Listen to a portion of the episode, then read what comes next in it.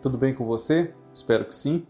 Eu sou Fábio Costa e estamos aqui novamente para o TBT da TV no canal do Observatório da TV no YouTube, este canal no qual eu peço sempre a todos vocês que, caso não sejam ainda inscritos, inscrevam-se, ativem aqui as notificações no sininho para não perder nenhum dos nossos vídeos, os meus, da Cacá, do Cadu, do Cristiano e muito mais. Também tem o João Márcio falando do BBB 22. Né?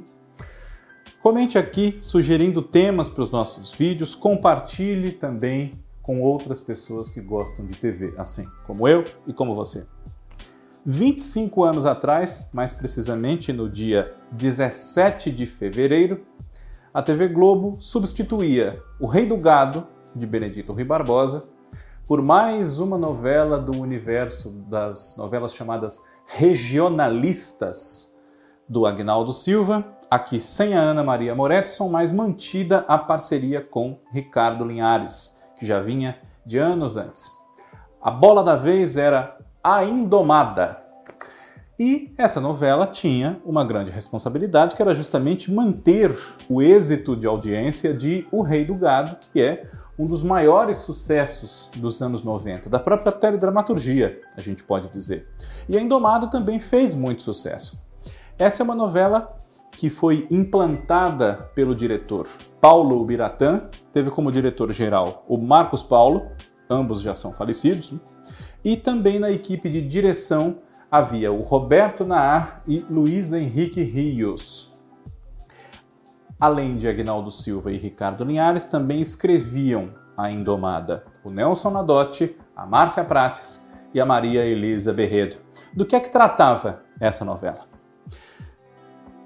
Vamos dizer que 20 anos, um pouco mais, um pouco menos, nos anos 70, 20 anos antes de quando nós acompanhamos a ação da novela, uma jovem de uma família importante no Nordeste, os Mendonça e Albuquerque, a Eulália, interpretada pela Adriana Esteves, se apaixonou por José Leandro, que era o personagem do Carlos Alberto Richelli, um homem simplório, pobre, cortador de cana, muito inteligente, muito educado, mas cortador de cana. E é claro que o irmão dela, Pedro Afonso, papel do Cláudio Marzo, não admitiu esse romance. Pedro Afonso, a família dos Mendonça em Albuquerque, eles eram proprietários de uma usina de produção, de beneficiamento de cana-de-açúcar, produção de açúcar, de cachaça, enfim, a Monguaba, que ficava numa cidade chamada Greenville, de influência britânica, quando no século XIX os britânicos se instalaram na região, especialmente por conta das obras de uma estrada de ferro, que tinha uma importância na economia de todo o Nordeste. E por conta desse contato com os britânicos, os habitantes da cidade começaram a misturar o sotaque nordestino ao falar em português com expressões em inglês. E daí vem vários bordões, grandes marcas de A Indomada, como Oxente My God, Thank You Very Much Viu Bichinho, Well, enfim. Né? Muitos deles tornados clássicos por uma personagem da qual nós já vamos falar. Pedro Afonso quase mata José Leandro pela ousadia dele de se envolver com a Eulália e exige que ele se afaste da irmã dele, mas a essa altura ela já está grávida. E José Leandro vai embora de Greenville, mas promete que vai voltar para buscá-la. 15 anos depois, ele realmente volta. A Eulália teve uma filha chamada Lúcia Helena, que quando jovem, quando adolescente, é interpretada pela Leandra Leal, e ao cumprir a sua promessa, José Leandro vai levar então a mulher e a filha embora de Greenville, para que eles possam viver juntos, bem longe de lá e do Pedro Afonso e dos Mendonça e Albuquerque, enfim. Mas o barco que ele usa para fugir da cidade com a sua família não está em muito boas condições e ele e a Eulália acabam morrendo. A Lúcia Helena sobrevive, muito traumatizada por essa perda do pai e da mãe, e tem uma mão que a ampara, a de um forasteiro de ascendência egípcia, chamado Teobaldo Farouk, interpretado pelo José Maier. Teobaldo Farouk chega a Greenville é, tem um interesse pela Eulália, que está esperando há muitos anos o José Leandro, não dá muita confiança nem para ele nem para ninguém. E ele é, acaba ganhando no jogo tudo que os Mendonça e Albuquerque têm, porque a fraqueza do Pedro Afonso era a mesa de jogo. Teobaldo se compromete a pagar os estudos da Lúcia Helena na Inglaterra a sustentar os Mendonça e Albuquerque, mantê-los na sua casa, com a estrutura que eles têm, com os empregados que têm, enfim, só que tudo aquilo pertence a ele. E também havia uma condição de que, quando adulta, depois de estudar muitos anos na Europa, a Lúcia Helena se casasse com ele.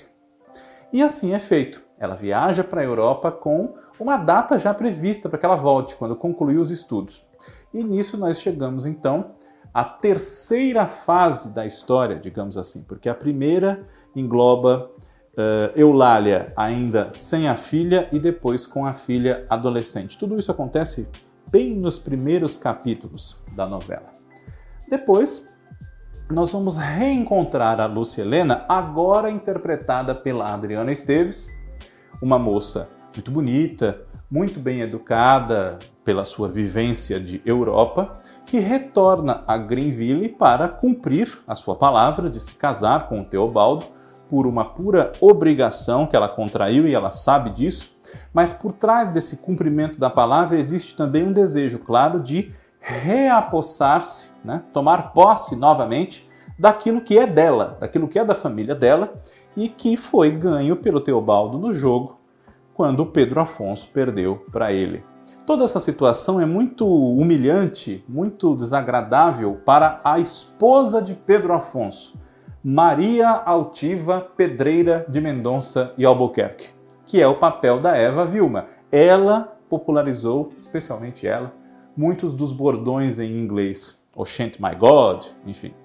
Altiva é a grande vilã da história, sem moral nenhuma, muito ambiciosa, gananciosa, arrota poder e influência sobre a cidade, embora todos saibam que eles vivem todos sustentados pelo Teobaldo Faruq, e não gosta da sobrinha, porque a sobrinha é uma filha bastarda, lá do cortador de cana, não gostava da cunhada também, a Eulália, mãe da Helena, e não admite que depois de tantos anos sendo humilhada pelo Teobaldo Faruq, quem agora vai usufruir da posse da Monguaba e de tudo dos Mendonça e Albuquerque não é ela nem Pedro Afonso, mas sim Helena.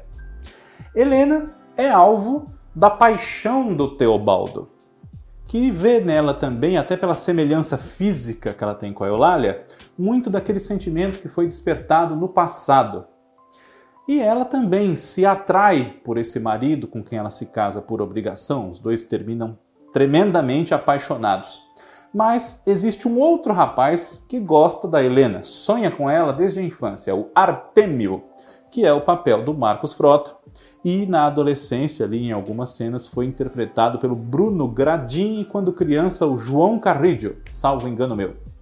Artemio é o que a gente chama de enjeitado na linguagem das novelas. Ele tem um pai e uma mãe, que até certa altura da novela são desconhecidos, mas ele foi criado mesmo como um agregado da casa dos Mendonça e Albuquerque, que tem na Florência, que é empregada da casa, sabe de todos os segredos deles, vivida pela Neuza Borges, uma figura de mãe. Florência também gosta muito da Helena e gostava muito da Eulália, transfere para a menina esse carinho que ela tinha pela mãe dela. Pois bem, Artêmio passa boa parte da novela mantendo aceso o seu sonho de se casar com a Helena, mas não só por ela já ser casada com o Teobaldo, mas por se apaixonar de fato por esse marido, ele acaba desviando o seu interesse romântico para uma outra jovem chamada Dorothy, ou Dorothy, como eles a chamavam na novela, que era o papel da Flávia Alessandra. Um papel pequeno, diferente dos que ela foi fazendo nos anos seguintes. Foi inclusive protagonista de uma das novelas seguintes do Agnaldo Silva, que foi Porto dos Milagres, em 2001. Mas ali a Flávia Alessandra, então, era uma moça um pouco enjeitada, tirada como feia e desinteressante pela própria família, inclusive pelo próprio pai. mas que conquista o Artêmio. E antes disso tem uma grande desilusão amorosa com o Hércules, que é o Marcos Winter, filho do Pedro Afonso e da Altiva. Hércules não vive em Greenville até boa parte da novela e se muda para lá, supostamente solteiro, e ele também tem como pai um fraco pelo jogo. Hércules esconde de todos que é casado com uma jovem, interpretada pela Isabel Filardes, uma jovem negra, e tem com ela uma filha, também negra. E isso incomoda muito a sua mãe, que além de tudo é racista. Né? Pois bem, e o Hércules, eh, a altiva principalmente, acha interessante casá-lo com a Dorothy, para que ele seja então aparentado de um grande comparsa nas muitas tramóias que ela leva sobre a cidade, especialmente na intenção de tomar para si o patrimônio que é da Helena. Pitágoras Williams Mackenzie, um deputado corrupto, um sujo, que foi ministro por poucos dias e é chamado de ministro com toda pompa e circunstância, embora não mereça isso, que é um papel muito bem interpretado pelo Ari Fontoura, Pitágoras, o leão do norte. Ele era apaixonado pela altiva e fazia tudo que ela queria. E não era flor que se cheirasse, tanto quanto ela. Casado com Dona Cleonice, que era Ana Lúcia Torre, que tornava piadas e ria das humilhações e, e gafes pelas quais o marido a fazia passar, as vergonhas que ele a fazia passar, xingando-a, tomando-a por burra, por incapaz, enfim. Cleonice ia empurrando aquele casamento, mas na verdade sabia muito bem tudo o que acontecia, se fazia de besta, e era muito inteligente, ao contrário do que o Pitágoras acreditava. Com ela, ele teve duas filhas. Além da Dorothy, ele tinha uma filha mais velha, muito bonita, muito fogosa, Scarlett, que era a Luísa Tomé, ninfomaníaca, viciada em sexo, e que por isso ela vivia cansando, literalmente, o marido, prefeito da cidade, Ipiranga Pitiguari, o papel do Paulo Betti. Scarlett e Ipiranga recentemente estiveram em outra novela do Agnaldo Silva, interpretados novamente pela Luísa Tomé e pelo Paulo Betti, O Sétimo Guardião, em 2018 para 2019.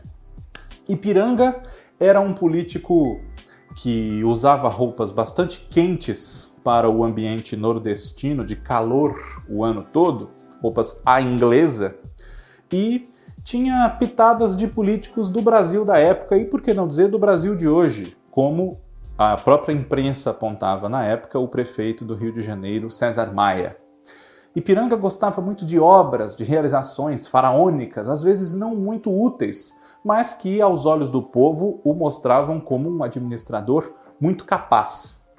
É clássica a passagem da novela na qual ele implanta em Greenville a mão inglesa de direção e faz com que haja um grande engarrafamento, um sururu na cidade toda, porque os habitantes de Greenville não se habituam a andar pelo lado esquerdo como se estivessem no direito.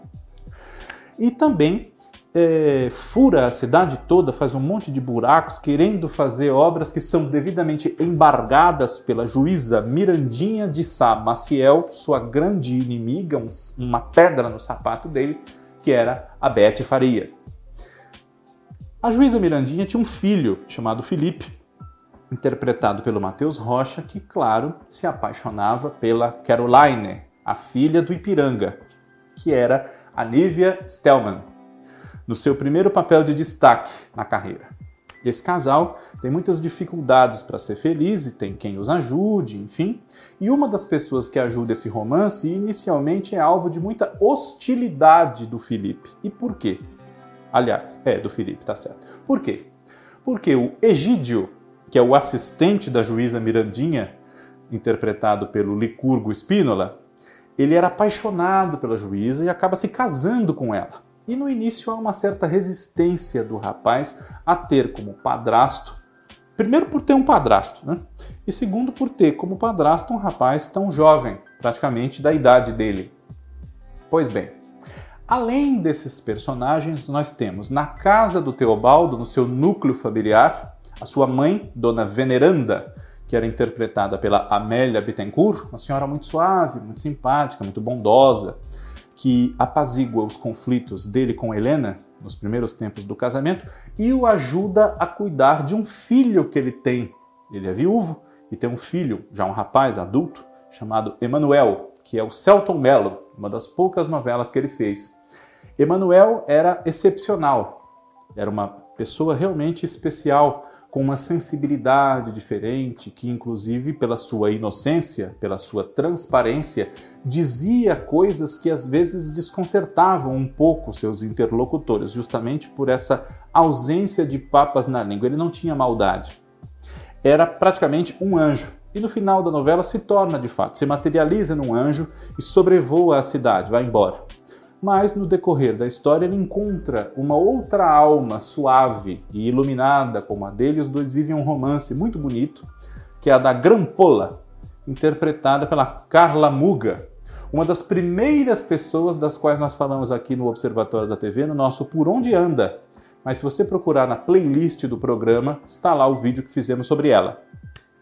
A Grampola foi vendida pela família para ser prostituída mas acabou tendo uma vida diferente dessa. Não se deu aquela vida até porque ela não tinha realmente vocação, disposição para isso.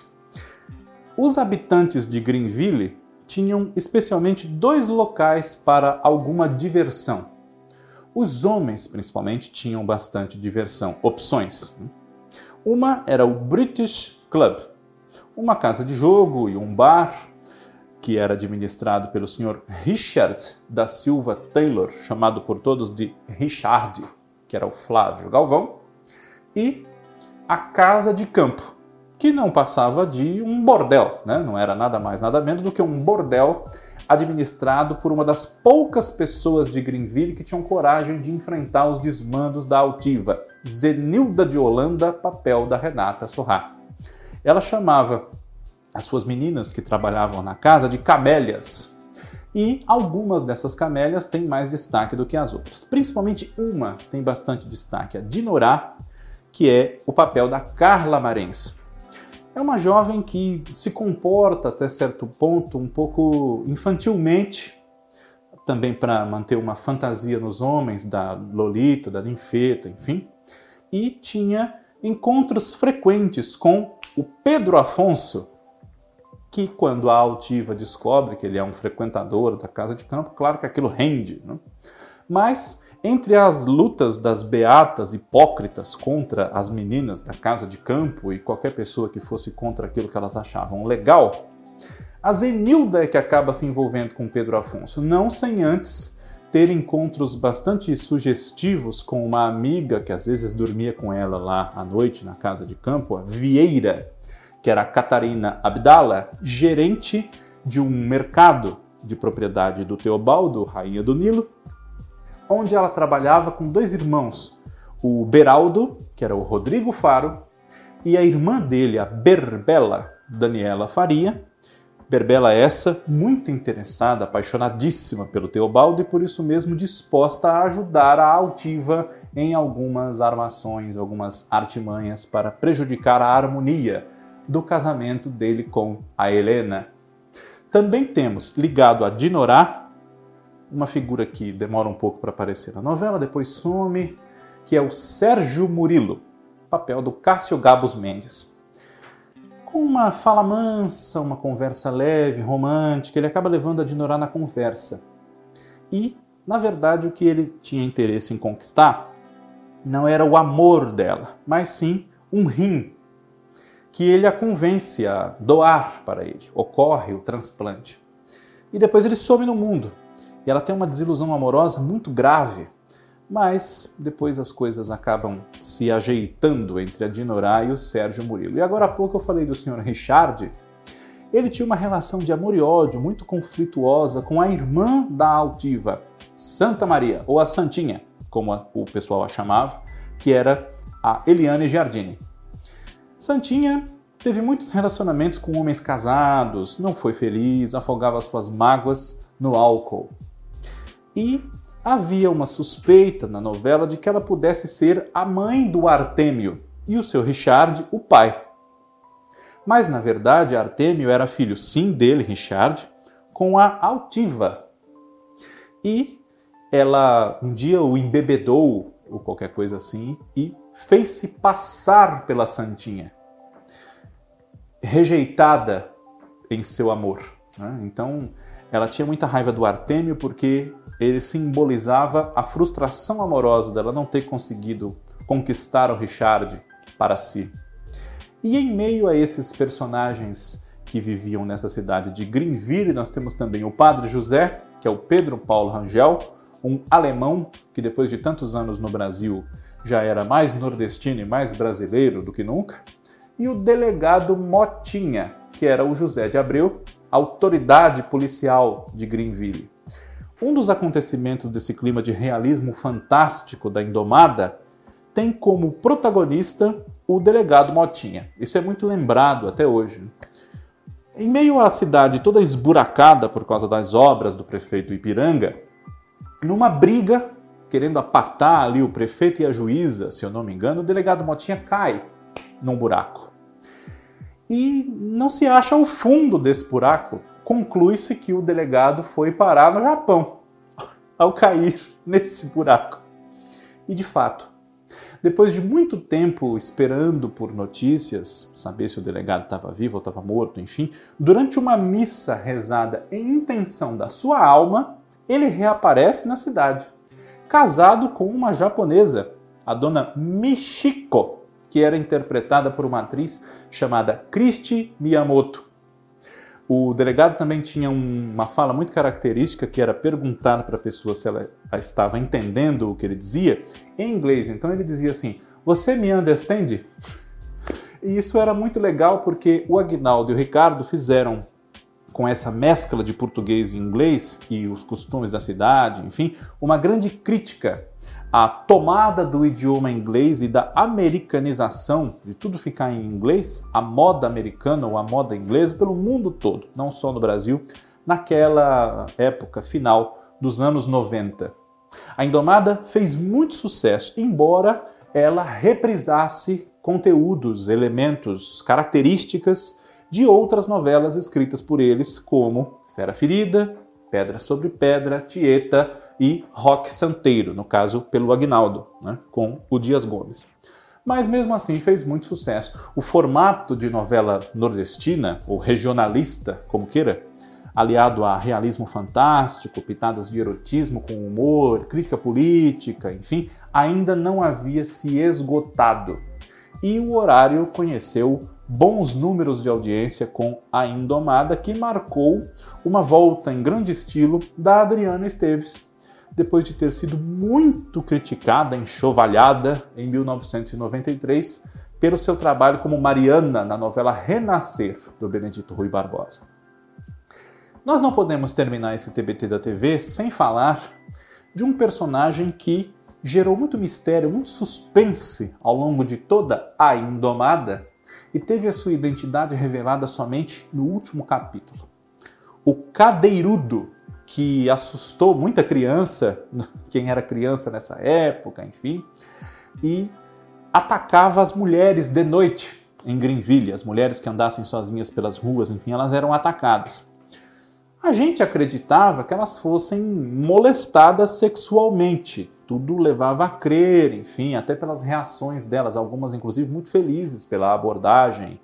É, isso gerava humor e suspense na novela mas o cadeirudo era, no mínimo, um abusador ou uma pessoa que fazia brincadeiras de muito mau gosto, justamente por atacar as mulheres à noite. E vários homens da cidade eram mostrados saindo à noite com destino ignorado para que nós suspeitássemos deles, logicamente. No último capítulo, a gente pensa que o cadeirudo é o deputado Pitágoras. Ele é capturado pelas autoridades policiais. O tarado Ancudo como era chamado pelo delegado, que ele tinha um jeito muito característico de andar com as nádegas balançando, ora para cá, ora para lá. E as pernas também bastante dobradas, com um chapeuzinho na cabeça. Na verdade, o cadeirudo era uma mulher, uma das maiores beatas papaóstias de Greenville, chamada Lourdes Mareia, interpretada pela Sônia de Paula. E a explicação que ela deu para ser o cadeirudo e assustar as mulheres de noite era justamente o fato de que ela achava que as mulheres que andavam sozinhas de noite eram. Uh, tinham um comportamento muito pouco recomendável e por isso tinham que levar esses sustos para que se mantivessem nas suas casas e deixassem de circular à noite. Era uma cruzada pela moralidade e ela lançou mão dessa identidade do cadeirudo para assustar as pessoas, usando inclusive uma máscara de Pitágoras que é devidamente tirada. Ela queria, ainda, ainda por cima, incriminar o deputado pelos seus malfeitos. A Indomada, 25 anos atrás, novela da faixa nobre, novela das oito, então assim chamada, na TV Globo. TBT da TV semana que vem está de volta. Um grande abraço para você, muito obrigado pela sua audiência. Tchau.